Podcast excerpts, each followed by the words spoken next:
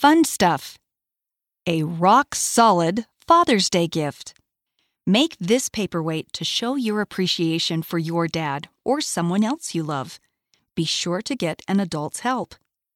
Supplies needed 1 half cup flour, 1 fourth cup salt, 1 fourth cup water, small rocks or gravel, optional, clear nail polish. 1. Mix flour, salt, and water in a bowl. If the dough is too sticky, add more flour a tiny bit at a time. If it's too dry, it may crack later. 2. Press the dough into whatever shape you want a circle, square, or even a football. Just make sure the dough is about 1 to 2 inches, 2 to 5 centimeters thick. 3.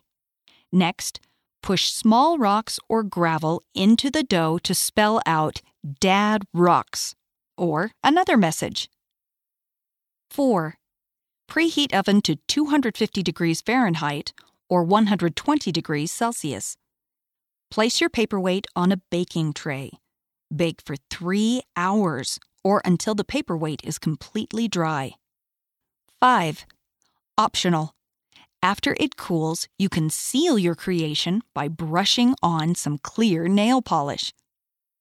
Don't forget to share it with your loved one.